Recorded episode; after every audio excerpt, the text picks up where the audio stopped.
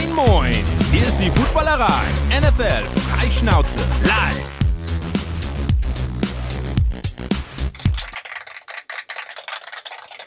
Es ist Montagabend 19 Uhr. Das bedeutet wie immer höchste Eisenbahn für die Footballerei. Hallo liebe Footballerei, hallo YouTube, hallo Twitch, hallo an alle Podcast-Hörer.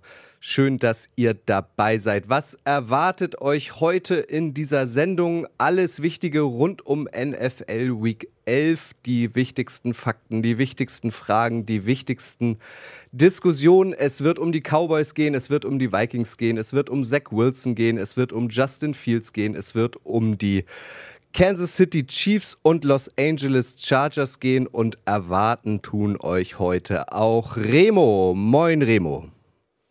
Einen wunderschönen guten Abend.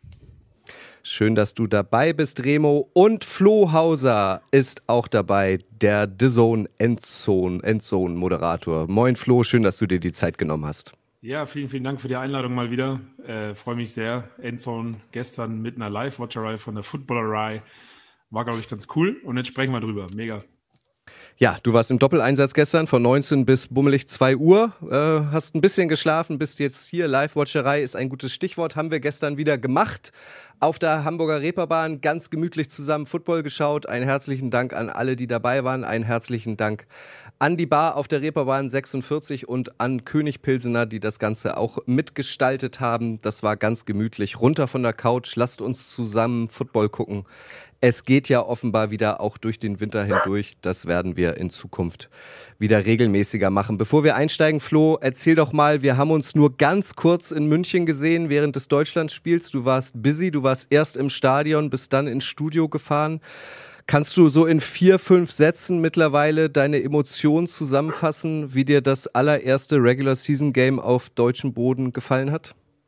Äh, ich kann es versuchen. Es ist immer noch sehr schwer zu greifen irgendwie, da auch ein Teil davon äh, gewesen sein zu dürfen, äh, bei, bei der Zone dort mitmoderieren zu dürfen am Spielfeldrand, während Tom Brady hinter uns äh, die Menge anheizt. Das war schon ziemlich geil. Ich glaube, das sagt alles. Und ich habe dann nach unserem Vorlauf, als das Spiel gelaufen ist, äh, war ich kurz bei Martin Pfanner und äh, Dominik Eberle beim Kommentatorenplatz und dahinter gestanden und habe einfach mich mehrmals selber erwischt, wie ich angefangen habe zu grinsen oder zu lachen aufgrund der Stimmung dort. Also dieses energetische Feld, was da irgendwie in der Allianz Arena zustande gekommen ist durch die Zuschauer. Das habe ich auch in der Endzone danach gesagt. Also vielen Dank dafür.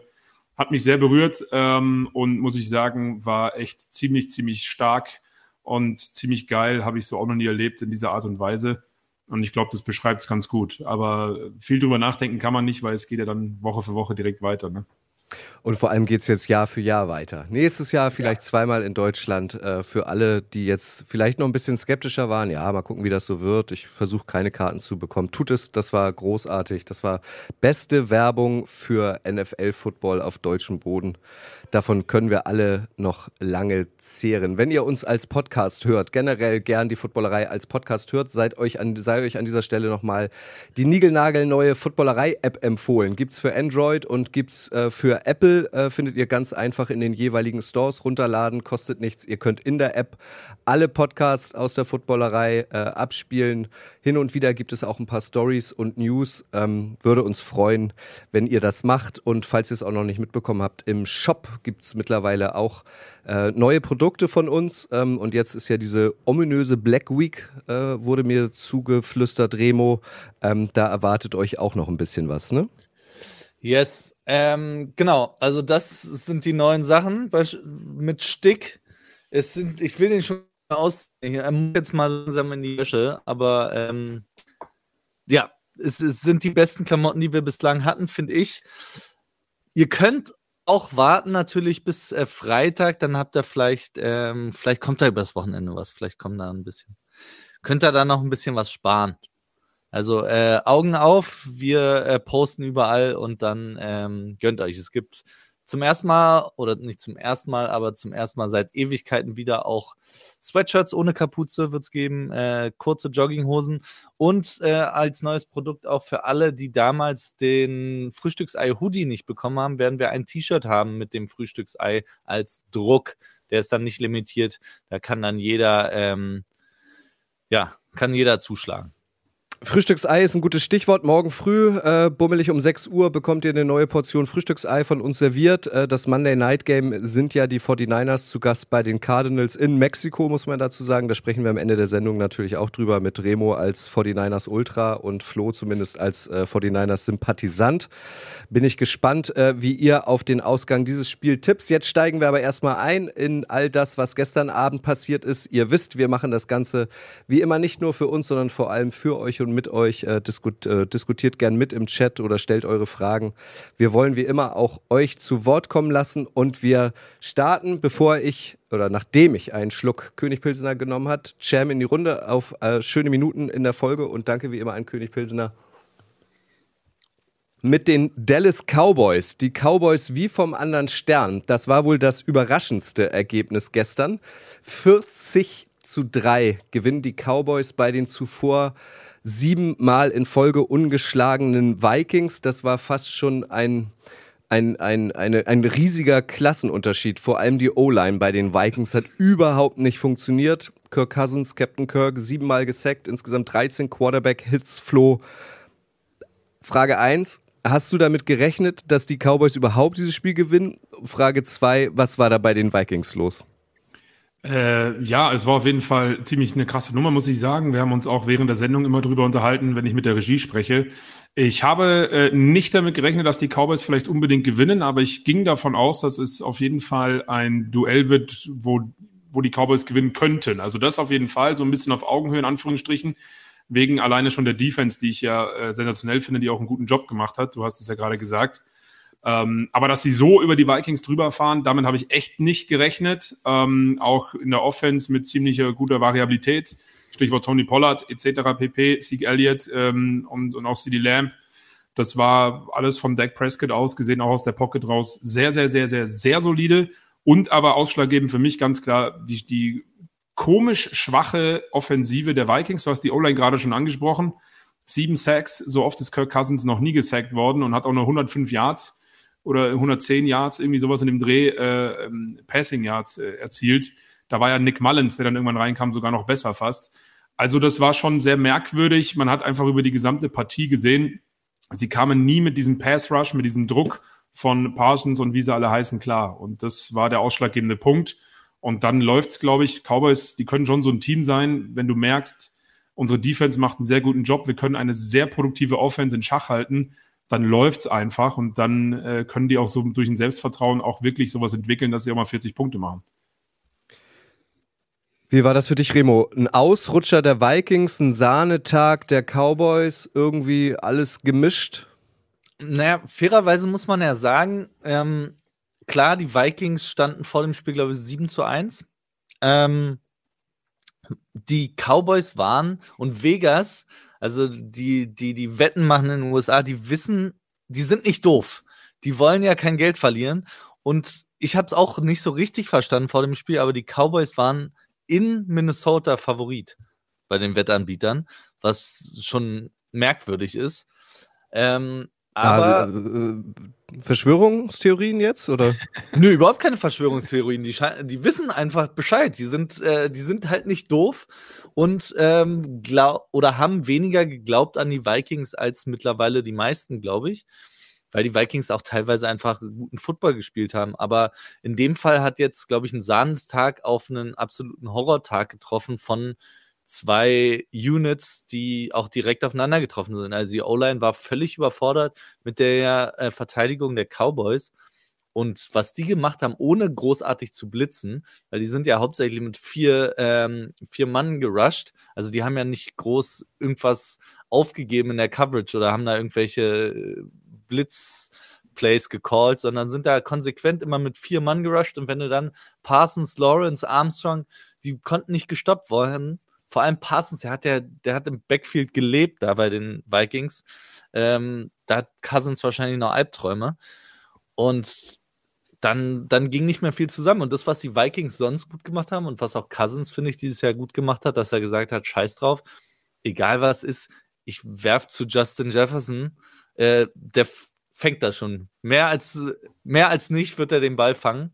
Und ähm, das haben sie meiner Meinung nach zu wenig gemacht. Äh, wahrscheinlich, weil er irgendwie auch scared war, überhaupt den Ball länger zu halten als zwei Sekunden. Und das auch zu Recht. Und dann gab es äh, einfach eine dicke Packung, muss man auch sagen. Also die Offense der Cowboys in allen Ehren, aber das Spiel hat die Defense gewonnen für die Cowboys. Ich war letzten Montag nicht in der Live-Sendung dabei, aber ich weiß, dass es unter anderem darum ging, wie kann man eigentlich Justin Jefferson stoppen, Flo? Justin Jefferson, Delvin Cook, also nur zwei Namen mal so reingeworfen, die für immense Qualität stehen, die gestern aber gefühlt unsichtbar waren. Also dicke, dicke Props an die Cowboys-Defense, ne? Ja, definitiv. Also ich habe mich auch äh, vor dem Spiel ziemlich auf dieses Duell Trevon Dix gegen Justin Jefferson gefreut, ähm, weil man ja davon ausgeht, sehr guter Cornerback, auch wenn er die Saison, ich sage jetzt mal, nicht an die anknüpfen kann, bis jetzt zumindest aus der vergangenen Spielzeit. Aber die Coverage war super. Ähm, wenn man sich das Spiel mal wirklich anschaut, auch aus der Hinter-Quarterback-Kamera, dann waren die Fenster eben nicht früh genug offen. Das ist das, was Remo, glaube ich, auch meint. Ähm, Kirk Cousins ist ein sehr guter Quarterback. Für mich auch tatsächlich, auch wenn immer noch, da muss ich selber lachen, immer noch MVP-Kaliber äh, in Anführungsstrichen, rein von den Zahlen her, weil er auch einen Winning-Record hat und was für einen. Ähm, und aber wie gesagt, ich, da, da wiederhole ich mich und ich gebe Remo komplett recht. Die Defense hat dieses Spiel gewonnen und dann hat diese Offense der Cowboys so ein ähm, Selbstvertrauen entwickelt gegen eine Vikings Defense, die im Übrigen ja auch nicht schlecht ist. Also das ist jetzt keine äh, untere Drittel Defense, sondern das sind richtig gute Leute. Auch in der Secondary finde ich wie jedes Jahr sehr, sehr stark. Ähm, aber ich glaube, das war einfach eine Verunsicherung in, in der gesamten Franchise da, äh, dass du das nicht, dass du dein Spiel einfach nicht aufziehen konntest. Und das liebe ich an dieser NFL übrigens auch so, dass Woche für Woche einfach anders ist. Dass man sagt, letzte Woche nach dem Spiel gegen die Bills mit diesem Sensationscatch von Jefferson und äh, wenn man in die Kabine geguckt hat, dann der Head Coach sagt, ja, we are one of the best teams in the league und dann kriegst du einfach komplett auf die Mütze, nur eine Woche später im eigenen Stadion. Und deswegen liebe ich die NFL, weil es geht Woche für Woche um Matchups und die Cowboys, äh, nochmal, Offense, gebe ich auch Remo ein Stück weit recht, ist jetzt nicht das, das Gelbe äh, vom, vom Ei, aber die ist auch nicht verkehrt. Und wenn du dann mit einem Tony Pollard, der sowieso in den letzten Wochen immer sehr gut äh, geliefert hat, ähm, auch dann auch noch ins Laufen kommst, sprichwörtlich, oder auch dann als Receiver ihn gut einsetzen kannst, dann läuft einfach alles frei von der Hand. Und das hat man richtig gemerkt, dass da vielleicht auch eine mentale Geschichte irgendwie dabei ist. Und man hat gemerkt, wir sind hier gerade irgendwie ratlos. Was können wir noch machen? Wie können wir Kirk Cousins mehr schützen? Äh, enge Fenster gab's, wenn dann, aber nur sehr kurze. Also sehr guter Job der Secondary auch von den Cowboys plus dem Pass Rush. Und so schnell geht's dann, dass so eine lange Serie von 39 Spielen mit äh, Passing Touchdowns für Kirk Cousins endet. Äh, ich hätte es ihm gegönnt, weil die andere lange Serie war, glaube ich, Drew Brees mit irgendwie 45, 46 äh, in Folge. Hat er nicht geknackt. Aber die Cowboys Hut ab. Also die haben ja auch in den letzten Jahren viel Kritik einstecken müssen. Und das war jetzt mal so ein, so ein Spiel, mhm. vielleicht eins äh, für, für, für das Momentum, das viel berüchtigte und viel zitierte, für einen guten Playoff-Run. Wer weiß. Und beide Teams ja auch mit, äh, mit komplett unterschiedlichen Vorzeichen ins Game gegangen. Die Vikings, wie du gesagt hast, äh, gegen die Bills gewonnen, hyped und äh, Wahnsinn, Wahnsinnsspiel gemacht. Und die Cowboys unnötigerweise auch gegen ein Packers-Team verloren, gegen das dieses Cowboys-Team eigentlich nicht verlieren darf, auch wenn Aaron Rodgers da gegen seinen ehemaligen Coach ähm, und auch die Dallas Cowboys irgendwie immer noch zu ownen scheint, obwohl er ja eigentlich äh, dem gar nichts mehr gehört dieses Jahr. Ähm, aber ja, ich glaube auch fairerweise muss man sagen, dass das bessere Football-Team über die Saison gesehen, glaube ich, auch ähm, bis hierhin das Spiel gewonnen hat, weil so gut der Rekord der Vikings auch ist, ähm, wir haben auch gelernt in der Vergangenheit, dass One-Point-Games immer auch ein bisschen was mit Glück zu tun haben. Und die Vikings haben halt eigentlich alle ihre One-Point-Games gewonnen. Ich glaube, sieben One-Point oder äh, nicht One-Point, One-Possession ähm, Games haben sie gewonnen. Ja, und, und letzte ist, Saison auch schon. Übrigens. Ja und, ja, und das ist normalerweise aber nicht sustainable. Also das kannst du nicht, du kannst es nicht duplizieren. Du kannst nicht immer nur mit einer Possession gewinnen. Das haben sie jetzt diese Saison bisher wieder gemacht. Aber ähm, von den Cowboys wurde ihnen jetzt, glaube ich, äh, der Zahn gezogen. Beide könnten sich in den Playoffs aber sicherlich auch wiedersehen. Man muss ja, also aus Kirk Cousins Sicht muss man ja von Glück sprechen, dass es kein Night Game war. Weil stellt euch mal vor, was da los gewesen wäre. Äh, Kirk Cousins Night Game und dann 3 zu 40. Also da wäre der Junge ja irgendwie noch mehr vernichtet worden. Kann er nicht und so weiter. Ähm, da muss man ja echt von, von Glück sprechen. Äh, ihr schreibt auch hier in den Kommentaren, Lester Paul zum Beispiel schreibt, Cousins ist kein Playoff-Quarterback, warum auch immer. Ähm, dann macht ihr noch die Diskussion auf, ob Pollard jetzt ähm, Running Back Nummer 1 sein muss, anstatt anstelle von ähm, Zeke Elliott ähm, bei den Cowboys. Ich würde mit euch gerne nochmal auf die NFC East gucken. Wir erinnern uns, war lange die NFC Least, aber jetzt ähm, die Eagles für 9-1, haben gestern mit Ach und Krach 17-16 gegen die Colts gewonnen. Ein Sieg ist ein Sieg. Die von uns schon angesprochenen Cowboys stehen bei 7-3. Die Giants auch bei 7-3, haben gestern allerdings gegen die Lions verloren. Für die Lions der dritte Sieg in Folge. Und ähm, die Commanders haben auch gewonnen gegen Houston gestern, stehen bei 6-5. Also alle vier Teams in dieser Division haben eine positive Sieg-Niederlage-Bilanz. Das finde ich schon mal bemerkenswert. Drei Teams aus der NFC East, das muss man sich auch mal vorstellen, stehen aktuell in den Playoffs. Und die Commanders sind im Moment ähm, an achter Position in der NFC, also schnuppern irgendwie auch äh, am Playoff-Ticket. Könnt ihr euch vorstellen, dass am Ende alle vier Teams aus der NFC East in die Playoffs ziehen in der NFC? Jetzt pass auf, und in der AFC East gibt es das gleiche Spiel mehr oder weniger. Also theoretisch könnten wir acht East-Teams in den Playoffs kriegen. Ähm, das ist das ist absurd, hätte man vor der Saison auf keinen Fall gedacht. Also ich habe die, die Commanders weit entfernt von den Playoffs gesehen und äh, fairerweise muss ich auch sagen, habe ich die Giants nicht in den Playoffs gesehen. Das sind für mich äh, wirklich große, dicke Überraschungen bis hierhin, dass die Cowboys eine starke Saison spielen können von dem Kader, den sie haben und die Eagles auch. Damit muss man, glaube ich, rechnen, aber äh, die großen Überraschungen dabei sind, glaube ich, die Washington und, und die Giants. Ja, gehe ich absolut mit, aber um die Frage von Kutsche zu beantworten, ich kann es mir durchaus vorstellen, dass wir alle vier sehen. Also fände ich auch irgendwie ganz lustig, ne? NFC Least und jetzt ist es die NFC Beast, wie viele ja auch sagen, haben die NFC West als stärkste Division in der NFC äh, klar abgelöst aktuell. Da kommen wir auch noch später zu, warum. Äh, und für mich ist es halt schon interessant. Also die Commanders, auch da habt ihr immer so einen König der Woche. Für mich war die Commanders Defense, die mag ich übrigens sehr gerne, äh, Könige der Woche mit ihrem Pass Rush, ähnlich wie die Cowboys gegen die Vikings. Also mit den Commanders ist zu rechnen, weil Taylor Heinecke auch viel stabiler daherkommt. Man merkt irgendwie, dass da viel mehr Vertrauen ist. Es war letztes Jahr auch schon so, als er mal einspringen musste. Ähm, und äh, ich, ich finde ihn ehrlich gesagt ganz cool. Also ich glaube, wenn sich die Offense weiter mit ihm entwickeln darf, dann kann da durchaus was gehen, weil bei der Defense braucht man sich bei den Washington Commanders meiner Meinung nach gar keine Gedanken machen. Und bei den Giants, da bin ich noch ein bisschen vorsichtig. Die sehe ich tatsächlich am weitesten weg, sogar weiter als die Washington Commanders aufgrund des Spielplans. Die spielen noch zweimal gegen die Cowboys wenn ich es richtig im Kopf habe. Und sie haben jetzt tatsächlich das erste Mal gegen eine Top 10 Passing Defense gespielt. Die Giants laufen sehr viel mit Barclay. Ähm, aber das erste Mal gegen eine Top 10 Passing äh, Defense und dann auch verloren. Und das andere Mal, dass sie gegen eine gute, in Anführungsstrichen, Passing Defense äh, gespielt haben, war gegen die Seahawks. Die waren damals Nummer 13 und da haben sie auch verloren. Alles andere haben sie gewonnen, auch One-Possession-Games etc. Also die überperformen für mich noch so ein Stück weit ähm, und könnten noch, glaube ich, die ein oder andere Niederlage kassieren. Wenn man sich den Spielplan aber anschaut, sind da durchaus so ja, 50 Prozent Siege, 50 Prozent Niederlagen drin. Und dann, weil man schon so gut vorgelegt hat, würde man eventuell dann doch wieder bei den Playoffs mit dabei sein. Aber Giants bin ich noch ein bisschen vorsichtig. Ja. Das ähm, für, für vier East-Teams in den Playoffs müsste halt wahrscheinlich also aktuell sind noch zwei NFC West Teams drin, die Seahawks 49ers. Eins, eins der Teams müsste rausfliegen. Ähm, kann aber, kann durchaus passieren. In der NFL ist alles möglich. AFC East äh, von euch eben angesprochen, die wird äh, später auch noch Thema sein, aber äh, die zweite Überleitung des Todes von Flo heute vorbildlich ist der König der Woche. Zu dem wollen wir jetzt kommen. Es ist nicht die Defense der Commanders geworden. Sorry dafür, Flo, sondern es ist ein Tight End geworden.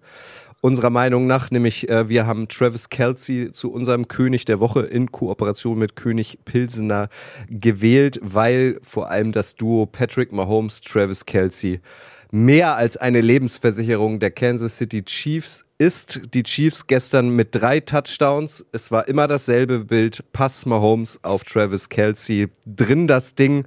So auch wenige Sekunden, 37 Sekunden vor Schluss, was dann letztlich zum Sieg der Chiefs bei den Chargers geführt hat. Flo, wir haben äh, eben so ein bisschen angedeutet, wie stoppt man eigentlich Justin Jefferson? Die Cowboys haben es gezeigt.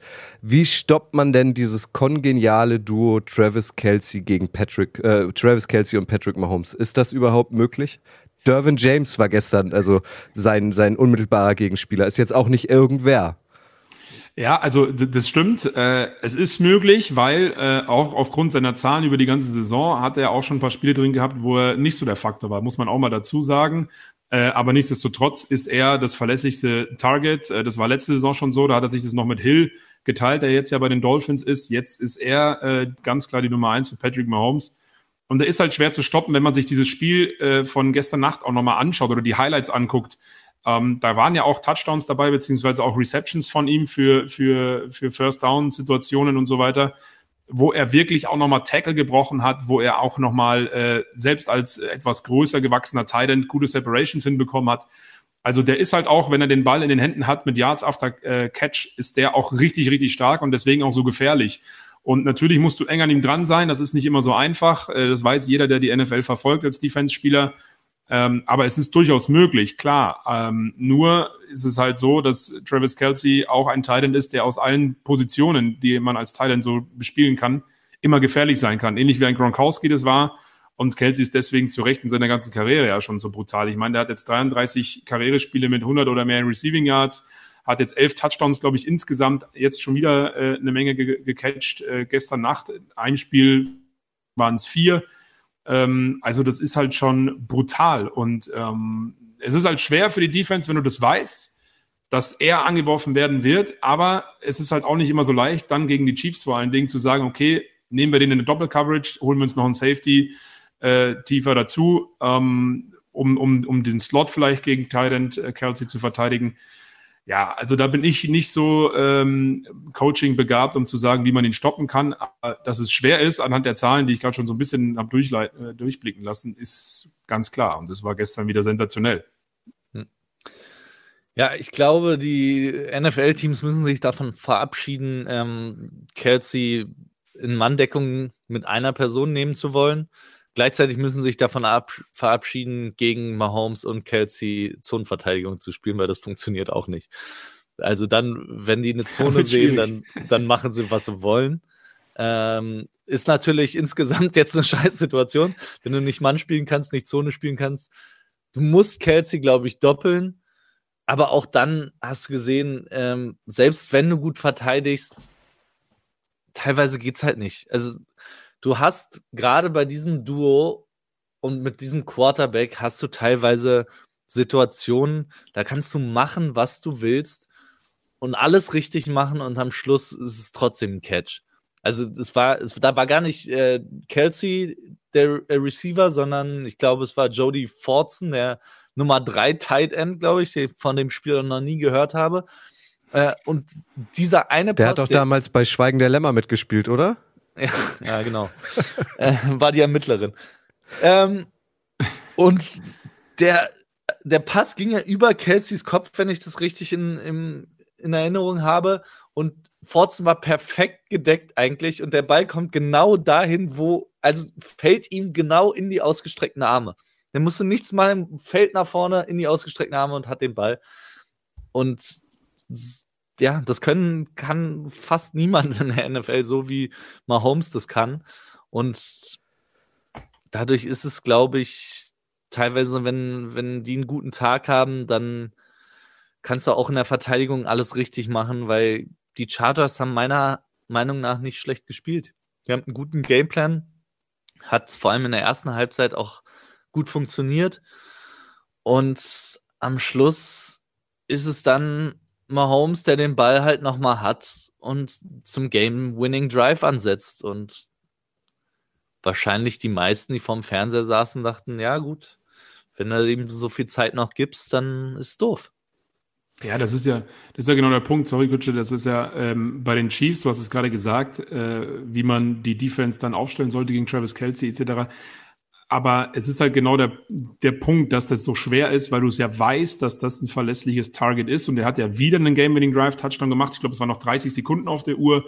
Ähm, und das hat er letzte Saison, ihr erinnert euch alle, in diesem Playoff-Spiel noch gemacht, weil er dann noch die zwei Catches hatte zur Overtime und dann in der Overtime selber ja wieder äh, noch, noch, noch einen äh, wichtigen Catch gemacht hat, für die Chiefs siegreich gestaltet hat. Und das ist halt schon äh, auch eine brutale Qualität. Klar reden wir immer viel davon in der NFL, Mentalität und äh, du musst an den Sieg immer glauben und du bist immer der Beste, aber Travis Kelce ist einfach. Und wenn du weißt, ähm, du kannst ihn dann nicht aufhalten. Dann ist es die einzige Möglichkeit, ihn vielleicht zu doppeln. Ja, aber dann haben, hat äh, Remo auch gerade gesagt, da gibt es dann andere, wie auch Sky Moore, der irgendwie so ein Breakout-Spiel hat, in Anführungsstrichen, oder auch Watson, ähm, weil das Scantling äh, und Juju Smith-Schuster, der dann nicht, nicht mal dabei war, haben wir dann auch noch. Und dann wird's halt echt tricky. Und ich glaube halt echt, du musst ihn fast doppeln oder du musst halt so in den sauren Apfel beißen zu sagen, okay, wir decken ihn, aber er kann von mir aus sechs Yards oder sieben Yards machen, aber für einen First Down, da müssen wir dann zu zweit da sein. Und das ist genau das, was ich mit dieser Safety-Situation meine, äh, weil anders ist es, ist es fast nicht, fast nicht machbar. Und selbst da musst du so ein harter Hitter sein, beziehungsweise auch mehrere vielleicht, weil, wie angesprochen, Travis Kelsey gerne ja auch noch Tackles bricht und dann sehr schwer zu Boden zu bekommen ist. Und es hat sich gestern in den Chargers gezeigt, die ich finde auch eine gute Defense haben. Und Remo hat es auch gesagt, die kommen für mich ja auch eigentlich recht super daher in dem Spiel. Und dann verlierst du halt, weil die einfach diese, diese brutale Selbstverständniskeit, äh, Selbstverständniskeit, ja, neues Wort erfinden ist auch immer gut am Montagabend. Das äh, Selbstverständnis. Die sind hier immer haben, herzlich willkommen, Flo. Selbstverständnis zu haben, dieses Mahomes-Kelsey-Tandem einfach nicht stoppen zu können, ne? oder dass es einfach funktioniert. Ja, ich wollte nur, ja, mach du, Remo. Nee, ich wollte nur noch ganz kurz auch Kadarius Tony einmal ansprechen, den sie sich ja geholt haben als Deep Threat.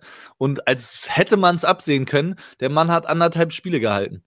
Das äh, ist schade, ist doof, aber ähm, es war ein bisschen abzusehen.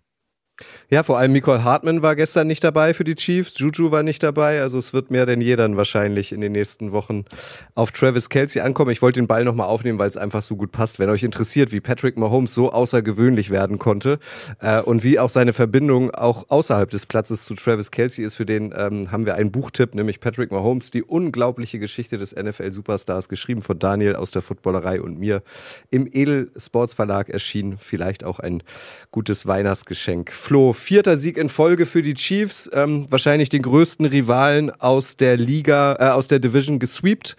Zweiter Sieg gegen die Chargers, der Division-Titel in der AFC West ist den Chiefs sicher, oder? Mit 8-2, ja, weil die beiden zweiten sind dann 5-5 und über die Raiders und Broncos brauchen wir hier keine Zeit zu verlieren. Und wie seht ihr das äh, eingeordnet in der AFC? Wird äh, den Chiefs da noch jemand gefährlich? Vielleicht die Bills? Also, ja, Stand jetzt?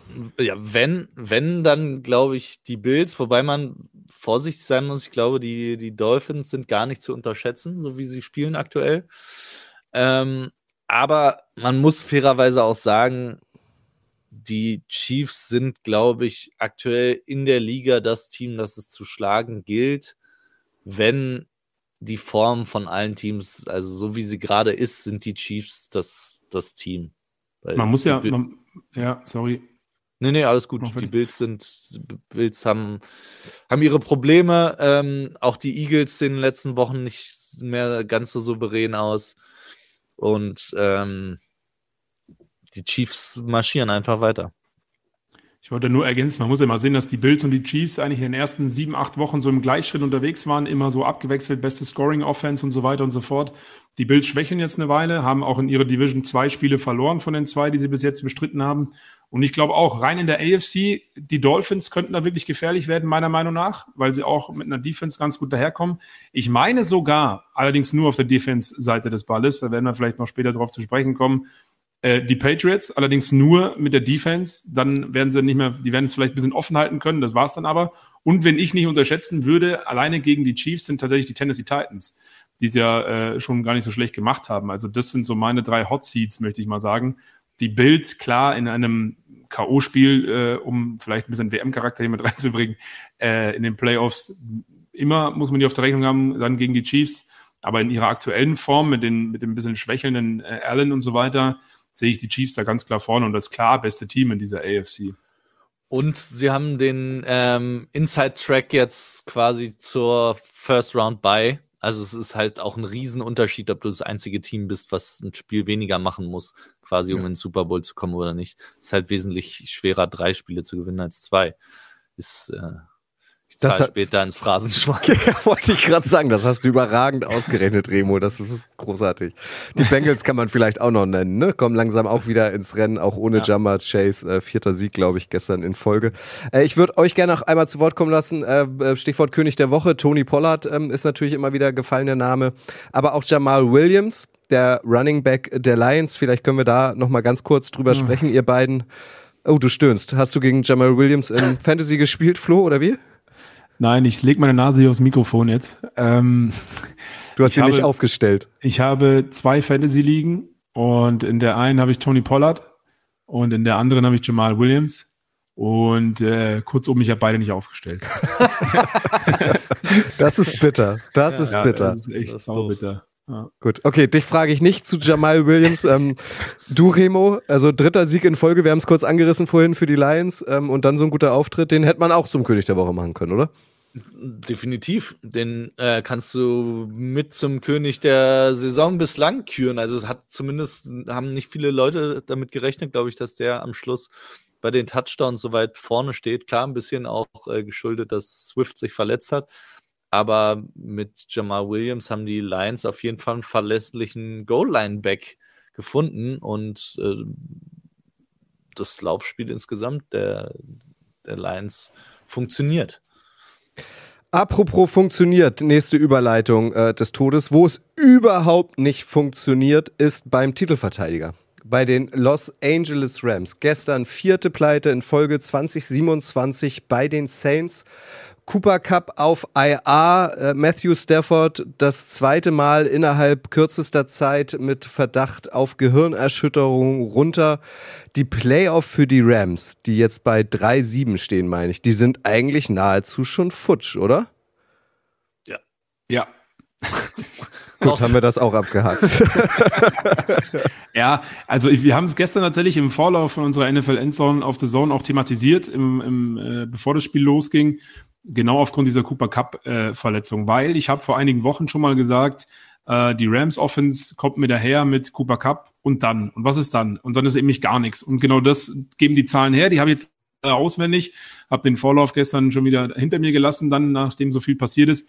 Aber die Zahlen sind eklatant. Also ähm, Stafford, äh, wenn er Richtung Cooper Cup wirft und wenn er nicht Richtung Cooper Cup wirft, das sind Unterschiede im Rating, in den Yards, in Yards pro Catch, in First Down Situationen. Das ist brutal. Also da kann man wirklich mal sagen, die sind abhängig davon.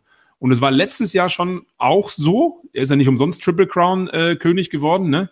Aber da hattest du immer noch ein bisschen mehr Varianz drin und das, ist, das haben sie gar nicht mehr. Laufspiel funktioniert nicht. Äh, und dann muss man auch dazu sagen, es war das zehnte Spiel jetzt in dieser Saison mit der zehnten äh, verschieden aufgestellten O-Line. Auch das ein großes Thema, Stichwort Verletzungen. Also es ist jetzt nicht einfach so, dass die plötzlich alle scheiße geworden sind und schlecht spielen, sondern die haben natürlich auch Verletzungsprobleme, gerade in dieser wichtigsten, für mich immer wichtigsten Position, wie viele es auch sagen, Line of Scrimmage. Ähm, und da sind sie in der O-Line einfach echt wackelig dahergekommen. Matthew Stafford, glaube ich, nach sechs Wochen so oft gesackt wie noch nie. Läuft immer noch nicht. Jetzt ist er immer noch verletzt. Also Passspiel äh, brauchen wir brauchen wir nicht drum rumreden. Das wird bis Weihnachten auch nicht besser. Da könnten sie sich vielleicht noch einen neuen Receiver wünschen, aber das hilft auch nicht wirklich. Wir bräuchten eigentlich eine neue O-Line. Und was mich überrascht, ist dann auch, dass die Defense, und da sind wir eigentlich beim Thema, was wir ganz am Anfang auch mit den Cowboys hatten, wenn ein Teil des Footballteams so gut performt und so gut funktioniert, dann ist das auch ein Schwung für alle anderen, die an der Sideline stehen und sich denken, geil, der macht jetzt hier das Big Play, jetzt sind wir da, ey, wir wollen die wieder stoppen. Und bei den Rams in der Defense, puh, also da ist auch vieles nicht äh, mehr so, wie es in der vergangenen Saison war. Und ich bin sehr gespannt, was jetzt, wie es da jetzt weitergeht, weil Cooper Cup wird wahrscheinlich gar nicht mehr spielen, wenn sie keine Playoff-Chancen mehr haben. Davon ist mal auszugehen. Matthew Stafford vielleicht nächste Woche wieder raus. Und dann bin ich echt gespannt, was sie machen, weil ich meine, irgendwie tanken bringt ja nichts, sie haben gar keine Picks mehr. Also da muss man auch mal schauen, was dann ihre Strategie sein wird und wie viel Geld sie vielleicht wieder für neue Spieler ausgeben. Aber bin schon sehr überrascht ähm, über die schlechte Qualität der Los Angeles Rams, gerade in der Offense, wobei man immer noch diese Verletzungen äh, schon auch mit dazuziehen muss, um fair zu bleiben. Aber ähm, ich weiß gar nicht, ich weiß nicht, von wem er war. Ich würde es gerne äh, Credits geben, aber ich habe auf Twitter einen wunderbaren Tweet gelesen, dass die Rams ihren Super Bowl halt auf Pump gekauft haben und die Schulden sind jetzt äh, müssen jetzt zurückgezahlt werden. Äh, und so ist es im Endeffekt. Sie haben jetzt keine Picks mehr. McVay hat letzte Saison schon irgendwie mit einer Pause vom Coaching äh, geliebäugelt. Aaron Donald war kurz schon zurückgetreten. Das sind alles Themen, die in der Offseason sicherlich wieder ein größeres Thema werden, weil die wissen, alle, die gerade bei den Rams dabei sind, wissen, wo ihre Probleme liegen. Und ähm, ich weiß nicht, ob Sean McVay Bock hat, dann nochmal so eine Saison zu coachen.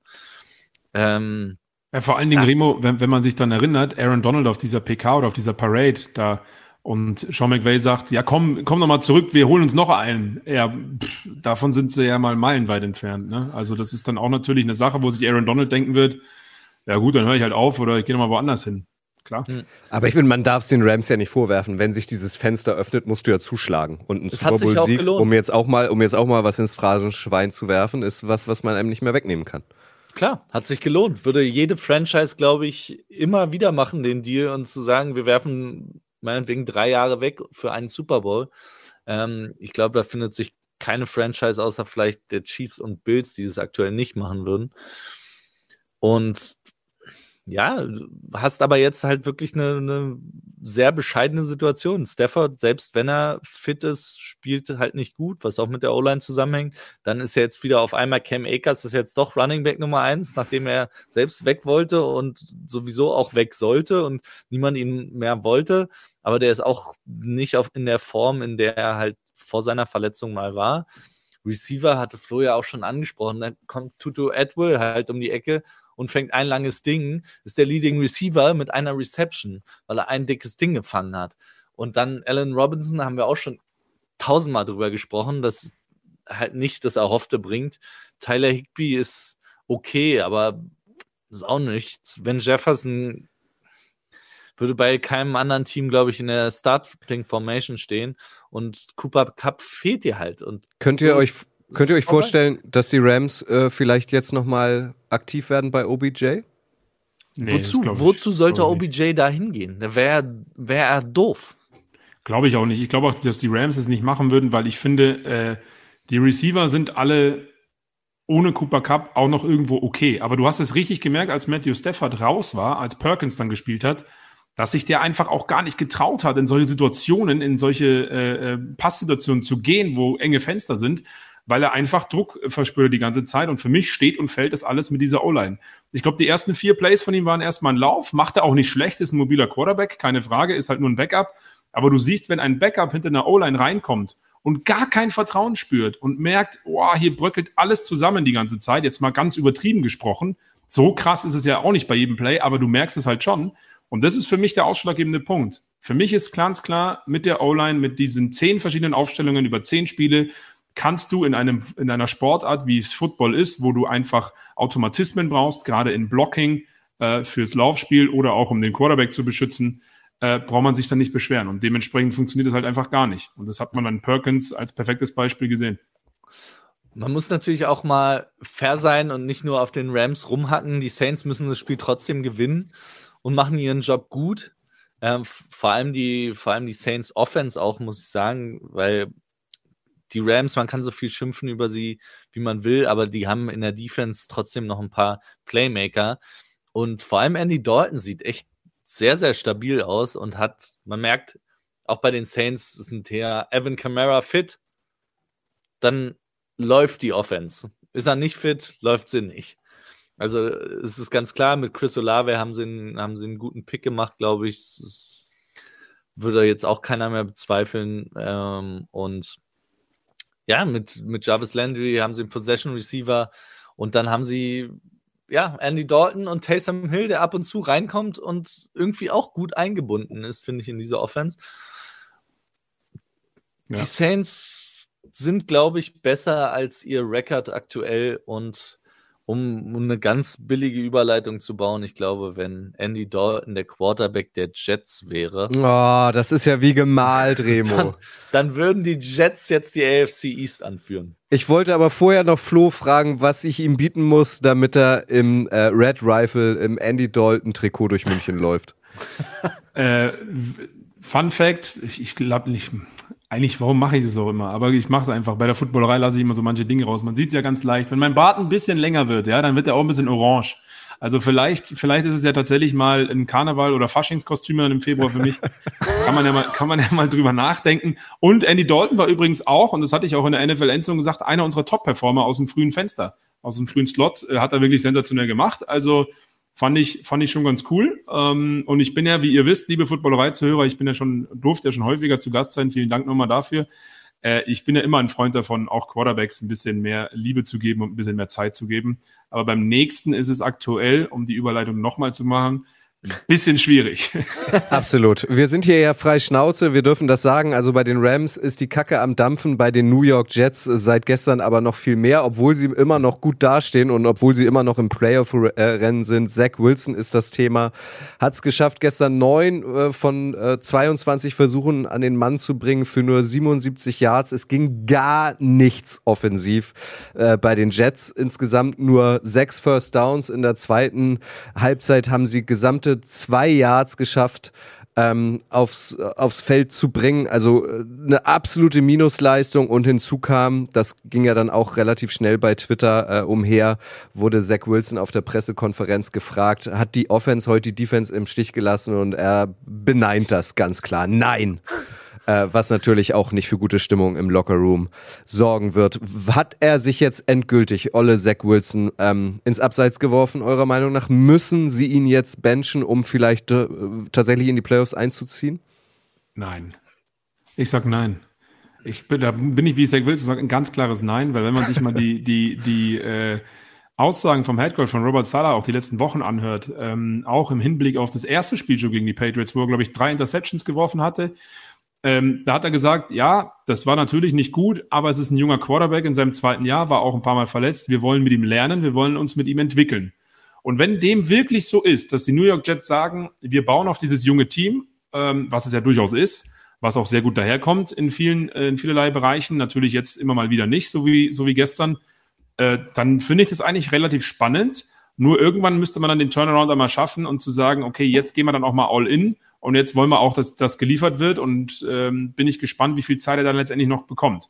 Weil alleine diese beiden Spiele gegen die Patriots, muss ich schon sagen, da würde ich dann doch mal wieder äh, einen anderen Quarterback lieber sehen wollen. Und das tun ja auch einige Jets-Fans, die natürlich äh, naturgemäß, muss man ja schon fast sagen, eben irgendwann auch keine Geduld mehr haben. Aber grundsätzlich ist Zach Wilson, glaube ich, nicht ganz so schlecht, wie es jetzt in diesem Spiel am Sonntag war. Ähm, und ich würde ihn auch nicht benchen, weil was gibst du dann für ein Signal? Dann, dann tauscht du wieder durch. Die haben letzte Saison drei Quarterbacks spielen lassen. Diese Saison haben sie auch schon wieder alle drei gespielt aufgrund von Verletzungen. Da muss ja irgendwann mal eine klare Kante her, sonst läuft es äh, so wie bei den Panthers, wo man auch lange überlegt hat, was machen die jetzt da eigentlich. Äh, und ich glaube, Zach Wilson hätte das schon im Kreuz, wenn man ihn noch ein bisschen lässt. Aber irgendwann ist ähm, das Ende der Fahnenstange erreicht. Da hast du tatsächlich mehr Geduld als ich. Ähm, ich ich traue es ihm halt einfach nicht mehr zu. Ich habe von Zach Wilson noch kein Footballspiel gesehen, wo ich sage, der hat irgendwas so Besonderes, dass er der Franchise-Quarterback ist.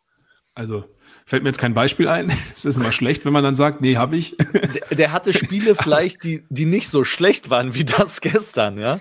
Das ja. Aber für mich ist Zach Wilson hat für mich noch nie gezeigt, dass er irgendeine Qualität besitzt, die so außergewöhnlich ist, dass er die Jets auf eine nächste Stufe heben kann. Und dann muss man fairerweise auch sagen, wenn ein Quarterback so zurückhält, wie Zach Wilson das Team aktuell tut, weil dieses Team ist so gut besetzt eigentlich, die Defense spielt so unnormal gut, es ist eine der Top 3 Defenses aktuell der NFL meiner Meinung nach.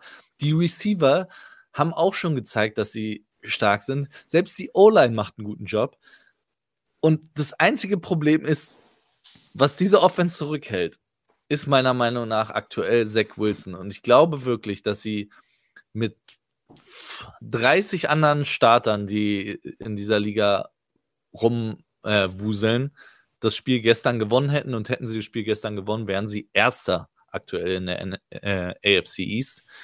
Und du bist als New York Jets, hast du es ja in den letzten Jahren schon nicht leicht gehabt. Die Fans haben es nicht leicht gehabt. Niemand in der Organisation hat es leicht gehabt. Du brauchst Erfolgserlebnis. Und du hast jetzt wirklich den Kader, um endlich mal wieder in den Playoffs zu spielen. Und mit dieser Defense hast du auch immer die Chance, auch ein Playoff-Spiel zu gewinnen. Aber du musst mehr als drei Punkte oder sechs Punkte machen. Du musst. Es ist das gleiche Problem, was die Broncos mehr oder weniger haben. Da ist es nicht unbedingt nur der Quarterback, aber mit auch. Ich glaube, dass Salah ein guter Coach ist. Ähm, aber ich glaube zum Beispiel, Mike White äh, aktuell würde den Jets eine bessere Chance geben, Spiele zu gewinnen. Ich meine, Tua wurde gebencht für Ryan Fitzpatrick, weil ähm, Flores war es damals, glaube ich, die der Meinung war, dass sie aktuell eine bessere Chance haben, mit Ryan Fitzpatrick Spiele zu gewinnen. Tua ist trotzdem zurückgekommen und spielt jetzt so eine Saison. Also vielleicht ist das auch eine Möglichkeit. Ich glaube aber auch nicht mehr dran, dass Zach Wilson die Lösung für, für die Zukunft ist. Ähm, ich verstehe, wenn man, wenn man es entwickeln will, aber ich finde, in zwei Saisons muss man zumindest das Gefühl mal gehabt haben, dass irgend, dass Wilson irgendeine Qualität besitzt, die sich durchsetzen kann und die ihn zu einem potenziellen Franchise-Quarterback macht. Und das geht mir bei ihm tatsächlich völlig ab. Ja, aber man, man, man geht ja davon aus, so ein bisschen mehr der mobile Quarterback. Mike White ist natürlich einer, der letzte Saison schon immer gute Passing-Spiele gezeigt hat, gut aus der Pocket ist. Aber ich glaube, sie wollen halt irgendwie insgesamt ein bisschen was anderes. Aber ich gebe dir schon recht, ähm, wenn sie der Meinung sind. Ich weiß gar nicht, gegen wen die jetzt nächste Woche spielen. Habe ich nicht im Kopf. Ähm, lassen wir uns mal überraschen. Ähm, ich würde euch auch gerne mal zu Wort kommen lassen. Also ich weiß äh, von Sebastian, Sebastian Strunk, der auch ähm, immer mal wieder in der Footballerei zu Gast ist, dass der keinen Bock hat mittlerweile mehr auf Zach Wilson. Casigol äh, lese ich hier auf YouTube gerade. Liebe Grüße, schreibt auch, ich habe keine Geduld mehr. Ich sehe bei ihm, also bei Zach Wilson, absolut keine Entwicklung. Im Gegenteil. Das war ja auch die 14. Niederlage am Stück der Jets gegen die Patriots. Gestern bei der Live-Watcherei war auch ein Jets-Fan zugegen, der wirklich mehr als bedient war, dass dann mit einem Punt-Return Sekunden vor Schluss tatsächlich dieses Spiel, alle hatten sich schon auf eine höchst spannende Verlängerung äh, oder auf ein 3-3 Unentschieden ganz am Ende eingestellt. Also der war wirklich bedient, der ist gefühlt direkt gegangen. Also Remo hat es ja gesagt, als Jets-Fan hat man es nicht leicht. Und lasst uns auch hier nochmal auf die Division gucken. Weil auch hier, ihr habt es ja vorhin schon gesagt, haben alle vier Teams eine positive Sieg-Niederlage-Bilanz. Die Dolphins irgendwie der Gewinner des Spieltags, kann man fast sagen, obwohl sie eine Bye-Week hatten, sind immer noch an 1 mit 7-3. Dann kommen die Bills, die gestern gewonnen haben, 7-3. Äh, die Patriots mit 6-4 und die Jets äh, mit 6-4. Also da ist ja alles noch möglich eigentlich. Und muss man, nochmal die Frage an dich, Flo, muss man nicht erst recht jetzt den Reiz setzen, irgendwas nochmal zu verändern, um auch dem Locker-Room zu zeigen, okay, wir schnuppern dran, wir wollen es machen. Ähm, vielleicht geben wir auch Zach Wilson nur mal eine Woche Pause. Oder würdest du es als falsches Signal weiterhin er erachten? Nein, das, das, das, das nicht. Also ich würde, ich bin ja schon auch ein Fan davon, das ist ja das, was ich meine, dass man Woche für Woche auch guckt und wenn ich die Möglichkeiten habe und mit Mike White ist es ja auch kein schlechter, den man da als Backup hat, keine Frage. Die Frage ist halt nur, was wollen die, was wollen die Jets und was wollen sie in ihrem Scheme, was wollen sie in ihrem Playcalling? Da ist Mike White halt einfach ein anderer Typ als Zach Wilson. Das ist ja Fakt. Und ähm, die nächsten Wochen äh, gegen die Bears, dann bei den Vikings, bei den Bills, das ist dann halt natürlich auch, da kann es dann auch einfach vom Playoff-Traum in den nächsten zwei, drei Wochen auch vorbei sein. Und das ist egal, wer dann Quarterback spielt. Ähm, aber mit der Defense äh, hast du schon die Möglichkeiten, dass du dran schnupperst. Und die Frage ist halt nur, was sendest du dann halt für ein Signal? Weil du hast dich auf Zach Wilson eingelassen. Ähm, du kannst immer einen Impuls setzen, aber auf welche Kosten? Das ist halt immer so schwer zu sagen, auch für uns zu beurteilen. Können sie durchaus machen. Ich fand Mike White auch echt cool, muss ich sagen. Ähm, ich weiß nur nicht, ob die Jets das machen, weil nochmal, das ist ja nicht meine persönliche Meinung, sondern eher die von Robert Sala, was er die letzten Wochen immer gesagt hat. Ähm, auch nach dem Sieg gegen die Bills, äh, wo sie ja ähm, sehr zufrieden auch waren. Aber ich meine, über Justin Fields haben wir auch viel darüber gesprochen, so sehr eindimensional und so weiter und so fort. Jetzt bricht er irgendwie Woche für Woche Rekorde, äh, zwar, zwar nur durchs Laufspiel häufig, äh, und verliert die Spiele trotzdem. Aber da sind jetzt auch alle Bears-Fans schon mal irgendwie viel beruhigter als noch vor einem Dreivierteljahr.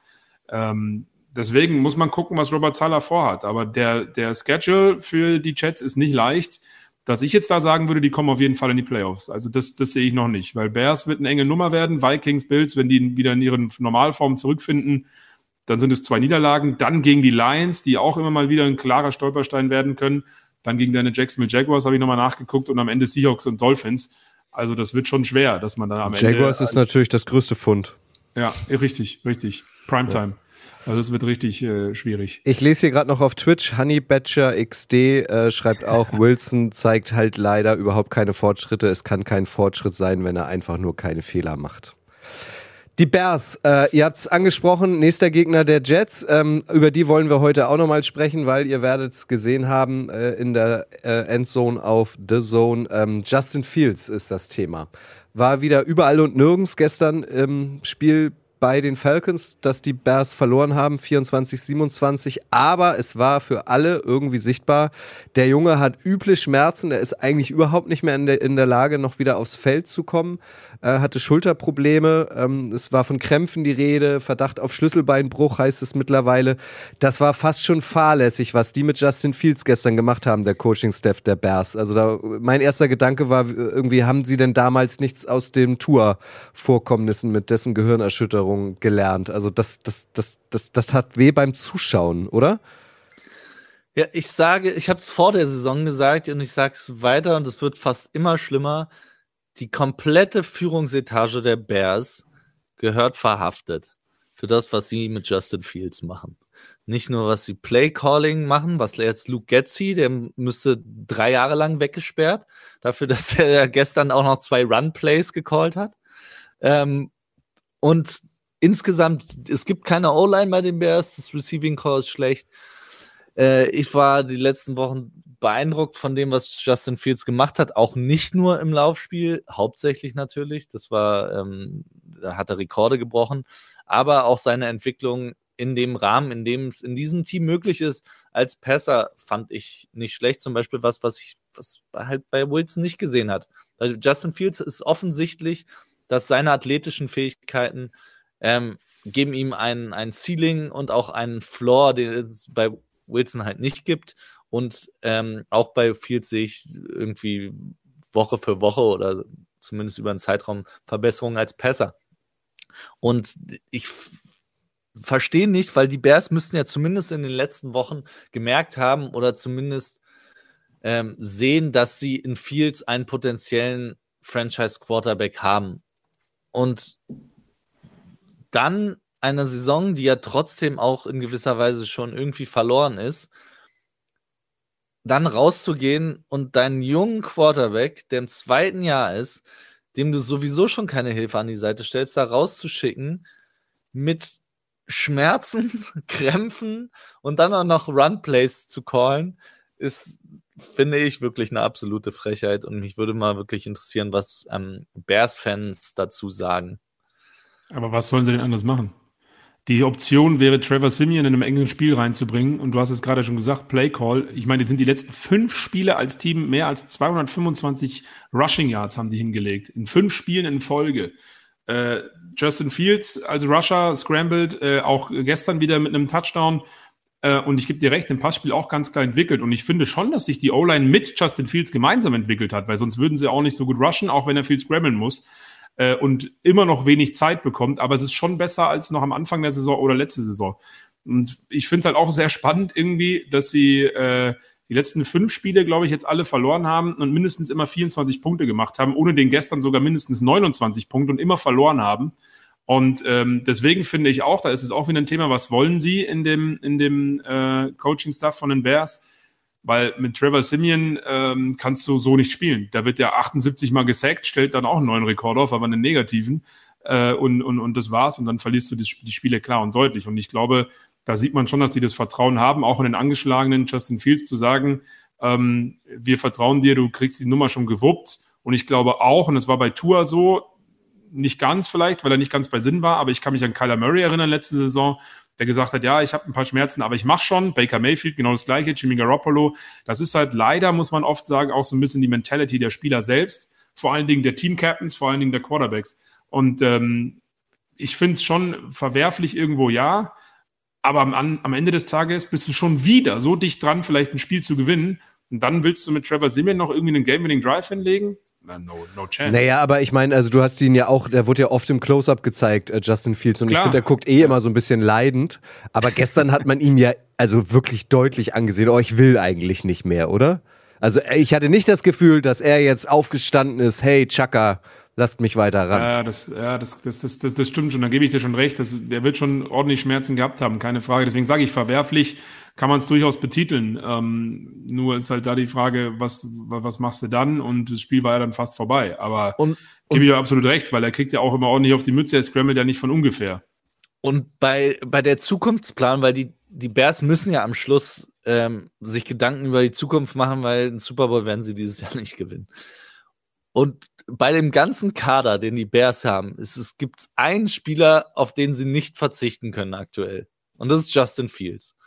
Und auf den sie auch in Zukunft am besten nicht verzichten sollten. Oder verzichten sollen müssen. So. Können. Und, äh, können.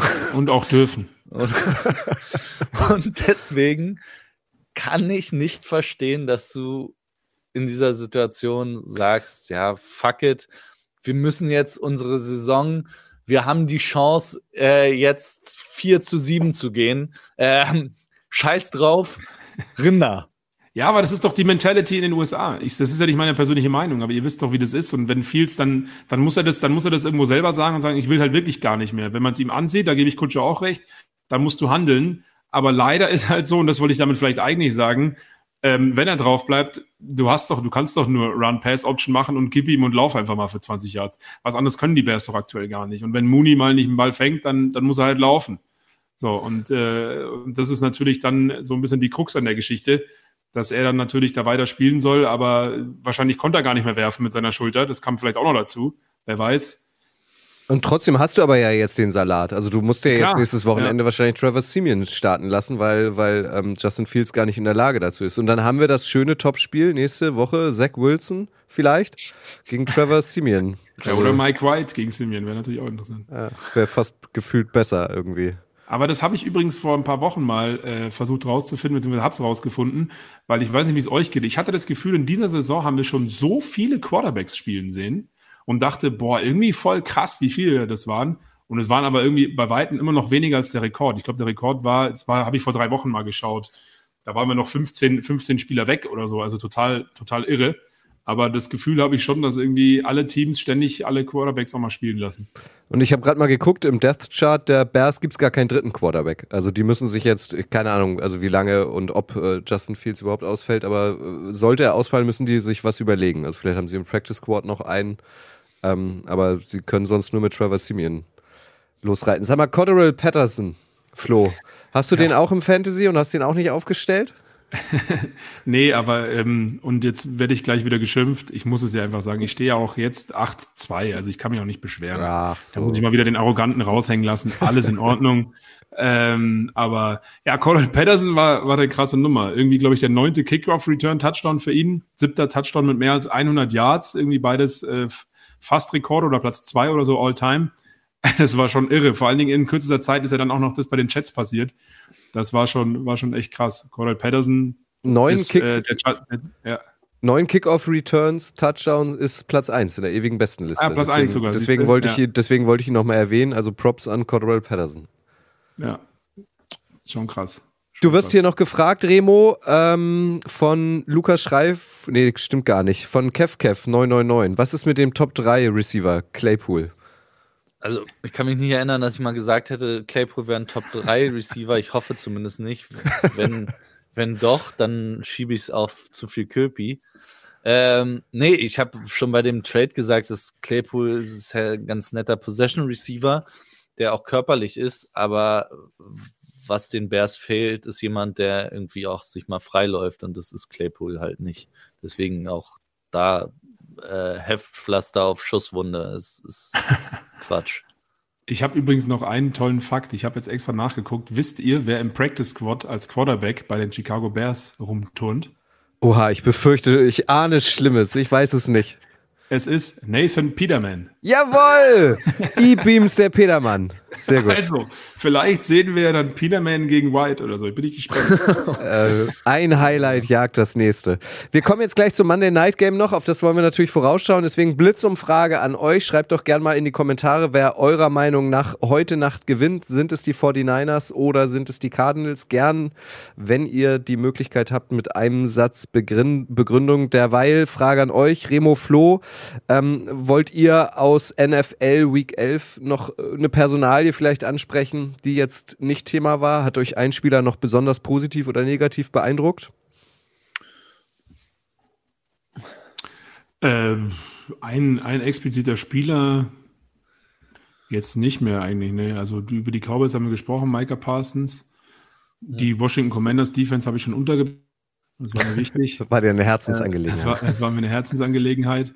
Äh, ja, und, und von, von, den, von der Browns Defense war ich enttäuscht. Das war, glaube ich, das Negative dabei. Also wie die stellenweise bei den Touchdowns der Bills tatsächlich die ganze auch Saison die, über schon. Ja, ja, die Receiver freigelassen haben. Da war ich auch ein bisschen enttäuscht, muss ich sagen. Das noch. Und ähm, Adam Thielen war der einzige Lichtblick bei den Vikings gestern. Hm, Ein bisschen äh, von den Ravens Offense bin ich auch äh, enttäuscht. Gegen Carolina, ich dachte, kommen sie wieder in, in Fahrt, aber ähm, es war so frustrierend, dass Lamar Jackson irgendwann den Ball genommen hat und gepantet hat. Gab aber, glaube ich, keine Strafe dafür, weil er sich so aufgeregt hat, Das weil sie die ja. Layoff-Game hatten. Auch noch, äh, da lief nicht viel zusammen gestern und trotzdem stehen sie bei 7 und 3. Ja, ich finde, die Ravens sind so ein bisschen wie die Titans. Irgendwie so klammheimlich, die fahren Sieg für Sieg ein, nicht besonders spektakulär und man muss sie auch nicht besonders ins Schaufenster stellen, weil das alles nicht so doll ist, aber die sind auch auf Kurs. Also Ja. kann auch gut sein, dass wir im Januar plötzlich Sondersendungen über die Ravens machen. Wer weiß das schon. Und mir sind übrigens noch zwei Spieler eingefallen, die sehr positiv überrascht haben, meiner Meinung nach. Das war Jordan Stout und Johnny Hacker. Die Panther aus dem Spiel Panthers Ravens. Gut, also ich zitiere euch, Jonas Riechmann, äh, die 49ers gewinnen wegen der Defense. Ähm, Lukas Schreivogel, Niners ganz klar, ich sag nur Jimmy. Dr Drechseln mit MP, 49ers. Dan Kenobi, 49ers. Horus 37, 49ers, weil das bessere Team. Das war YouTube. Steven 49ers 85, ihr dürft raten, von, wessen Mann, von welcher Mannschaft er Fan ist. Er schreibt natürlich die 49ers Power Offense, wenigstens zugelassenen Punkte der Liga. Ihr beiden, ich hatte es gesagt, Flo ist mindestens Sympathisant, äh, Remo, wisst ihr, ist Ultra. Das Spiel findet in Mexiko statt. Ähm, bei den Cardinals wackeln mindestens ähm, Kyler Murray und die Andrew Hopkins, Marquise Brown äh, auch. Ich muss euch nicht fragen, das wird ein klarer 49ers-Sieg oder hast du ein bisschen einen kleinen Stift in der Hose, Remo? Nee, eigentlich nicht. Und ich wäre wirklich sehr enttäuscht, wenn es nicht klappen würde, weil dann ähm, würde ich mir wieder Sorgen machen müssen um die 49ers. Und gerade bin ich da recht zuversichtlich, was äh, den weiteren Saisonverlauf angeht. Aber ähm, Kyler Murray ist wohl schon so gut wie sicher raus, ähm, was ich jetzt gelesen habe von dem Ja, Spiel. ist Das er. Ist heißt, sogar schon safe, ja. Colt McCoy. Ähm, ich meine, er hat gewonnen ein Spiel gegen John Warford im äh, Duell der Quarterback-Giganten, aber trotzdem ein so merkwürdige Cardinals-Saison mit so einem Team, das so merkwürdig spielt, mit Cliff Kingsbury als Coach und Colt McCoy an der Center. Wenn du die nicht schlägst in einem Division-Duell, dann weiß ich auch nicht. Dann hast du auch verdient, dass du doll um die Playoffs kämpfen musst. Von daher äh, gehe ich ganz stark davon aus, dass die 49ers, die endlich auch mal zumindest scheinen, fitter zu werden, ähm, dass die das machen sollen. Die Defense ist zu stark und wie gesagt, Colt McCoy. Ähm, DeAndre Hopkins wird wohl spielen, Marquise Brown dagegen wohl nicht. Also du hast Colt McCoy und DeAndre Hopkins. Viel mehr passiert in der Offense ja nicht. Und äh, das sollte man doch outscoren können aus Sicht der 49ers. Ja, sehe ich, sehe ich ähnlich. Äh, Ich sage nur, den Colt McCoy sollte man nicht unterschätzen. Äh, Ich finde, das ist, sah schon gar nicht mal so schlecht aus, stellenweise ja sogar besser als Burry letzte Saison, als er auch schon mal eingesprungen ist. Äh, Bin ich gespannt. Vor allen Dingen für mich wird Guck mal, jetzt ist der Flo äh, einmal kurz weg. Flo, hörst du uns wieder? Hallo? Ja, du warst kurz einmal weg. Setz Oh. noch mal an, bitte. Ähm, du hast gesagt, äh, das letzte, was wir gehört haben, war, äh, Colt McCoy sah letztes Jahr auch schon besser aus als Kyler Murray. Vor allem Genau. bist du gespannt. Und dann warst du weg. Jetzt kommt Ich bin der Cliffhanger. gespannt, wie die, genau, ich bin gespannt und äh, bin jetzt dann wieder weg. Tschüss. ähm, Nein, ich bin, ich bin gespannt, wie die Cardinals auch ihr Laufspiel dann dementsprechend äh, auch mit etablieren können gegen die 49ers Defense, ganz klar favorisiert ist und stark ist, brauchen wir nicht drüber reden. Ähm, und äh, sehe aber auch die 49ers auch aufgrund der Defense klar vorne. Es wird vielleicht sogar ein Pick 6 geben, könnte ich mir vorstellen. Aber ich glaube, Colt McCoy wird ganz gute Zahlen auflegen, ist relativ lang, eng halten. Ähm, aber am Ende des Tages gehe ich da auch ganz klar mit den 49ers. Ähm, alles andere würde mich, würde mich überraschen aufgrund äh, des aktuellen Play-Callings auch von den Cardinals, die Entscheidungen, die da getroffen werden. Aber Colt McCoy, glaube ich, so schlecht wird er gar nicht spielen. Ein Colt für alle Fälle. In Mexiko heute Nacht. Wahrscheinlich erstmal das letzte Mexiko-Spiel für die nächsten Jahre, weil ihr wisst, das wird umgebaut für die Fußball-WM 2026. Deswegen dürfen wir uns höchstwahrscheinlich über ein zweites Deutschlandspiel freuen. Flo, wer ist für euch auf The Zone am Mikro heute Nacht? Boah, da erwischt mich jetzt auf den falschen Fuß. ich bin's auf nicht. Jeden, ja, auf jeden Fall Kompetenz. Das können wir. Ja, egal wer es egal. ist, es ist Kompetenz. Ja. Es Ja. ist egal, wer da sitzt. Äh, ich kann es auch schnell nachgucken, wenn du das möchtest. Es ist egal, wer da sitzt. Es sind immer gute Leute, keine Frage. Ich bin's nicht. Und ähm, Okay. dementsprechend schon mehr, mehr äh, Kompetenz da. Achtung, Franz Büchner und Jo Ulrich. Jawohl. Also, siehst du. Genau. Also heute Nacht könnt ihr live schauen äh, bei ähm, auf The Zone. Remo bleibt wach und ist morgen im Frühstücksei bei Flo dabei, nehme ich an, oder? Ich werde es leider nicht schaffen. Ich werde versuchen, das äh, nicht zu spoilen, wobei ich das nie hinkriege und mir dann halt dann doch gespoilt, weil am Schluss ist es das Erste, was ich mache, wenn ich morgen aufstehe, werde ich das Ergebnis checken. Aber, äh, Aber dann beschwer dich nicht, dann bist du ja selber schuld. ja, natürlich bin ich selber schuld. Ja- ich, aber ich, ich so- versuche es immer wieder. Aber ich habe es noch nie geschafft. Wenn ich aufwache, ist, ah, scheiße, wie haben sie gespielt? Ich Weißt du, was ich immer wissen- mache? Ich mache das oft, weil die Nightspiele habe ich früher vor ein paar Jahren immer noch echt geguckt, aber mittlerweile durch, durch viel Arbeit, äh, wofür ich auch dankbar bin, gucke ich das nicht mehr alles und mache dann morgens, wenn ich aufwache im Bett, ähm, mein Laptop oder mein Handy hole ich mir dann und gehe nicht in Instagram rein oder sonst irgendwo, auch nicht Twitter, auch nicht Fantasy, sondern äh, stelle mir das dann hin und gucke mir die Highlights bei YouTube an, diese 40 Minuten, die es da auch gibt. Ähm, und dann freue ich mich jedes Mal, dass ich nicht gespoilert wurde. Und wenn das deine erste Tat des Tages ist, gerade nach so einem Spiel, wo du auch Fan davon bist, Remo, glaub mir, da wirst du mir auf ewig dankbar sein. Ich versuch's. Ich versuche. Ich werde dir morgen berichten, ob es geklappt hat Ach, oder ob es dann doch äh, war Push-Mitteilung. Ah, aha, gut. Wenn es denn auch dein Hund zulässt, Remo, ne? Also vielleicht will der dann auch einfach mal raus, wenn du aufstehst und nicht noch 40 Minuten warten. Ach, doch, doch. Das schafft sie. Okay, alles klar. Also heute Nacht auf The Zone könnt ihr das Spiel äh, schauen. Wenn ihr keine Nachteulen seid, könnt ihr es nachhören morgen im Footballerei Frühstücksei, äh, was Flo natürlich für euch guckt und dann mit Gästen äh, für euch aufbereitet. Ansonsten nicht vergessen, wir befinden uns nicht nur in der Black Week, sondern wir befinden uns auch in der Thanksgiving Week. Also an diesem Donnerstag gibt es nicht nur ein Thursday Night Game, sondern es gibt gleich drei Spiele, angefangen ab 19 Uhr. Traditionell sind die äh, Cowboys äh, dabei, die Lions sind dabei. Also nicht, dass ihr das vergesst, äh, diese Woche gibt es schon drei Donnerstagsspiele. Wie sieht bei euch in Bayern die Thanksgiving-Tradition aus, Flo? Was kommt da auf den Tisch? Äh, gute Frage. Ich glaube, dass ich tatsächlich mich schon verabredet habe mit meiner Freundin, weil ich bin jetzt die nächsten zwei Tage in Köln, dass wir am Donnerstagabend Raclette machen. Hat aber Ah. nichts mit Thanksgiving zu tun. Wir hatten einfach mal wieder Bock auf Raclette und werden das tun. Und dann äh, Lions äh, Bills, glaube ich, ist das Spiel, werden wir uns angucken. Äh, und äh, kurze Cross-Promo nochmal Nummer drei.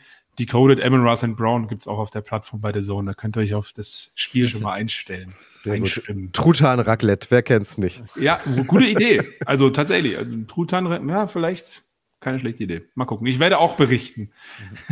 Sehr gut. Wann bist du wieder für die Endzone im Einsatz? Schon am kommenden Sonntag? Nee, tatsächlich am Sonntag nicht. Ich mache dann das Night Game. Das müsste Packers Eagles sein, wenn ich mich nicht irre. Da bin ich dann im Einsatz. Ich habe tatsächlich mal den Sonntag äh, davor mal frei. Das ist auch relativ normal bei uns, dass man äh, bei einer Woche frei kriegt. Wir haben ja mittlerweile einen sehr großen Pool und an Kommentatoren, die da bei uns kommentieren dürfen und können und das auch gut machen. Deswegen mache ich nur das Night Game und freue mich aber auch schon drauf. Glaube ich ganz cool. Sehr gut. Flo, dann viel Vergnügen in Köln. Ich freue mich jetzt schon auf deine Fotos im Andy Dalton-Kostüm im kommenden Februar. Das kann ich kaum erwarten. Bitte markiere mich äh, unbedingt und die Footballerei auch. Dann können wir es in die Welt weitertragen.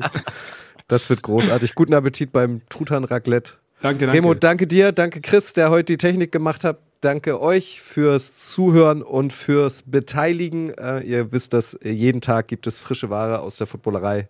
Über Boulevard, über Fantasy Football, alles dabei. Also ladet euch gern die App runter, dann verpasst ihr nichts mehr. Ansonsten wisst ihr, das Wichtigste ist. Bleibt gesund. Bis dann. Ciao. Ciao, ciao. Ciao. Das war's für heute. Bis zum nächsten Mal.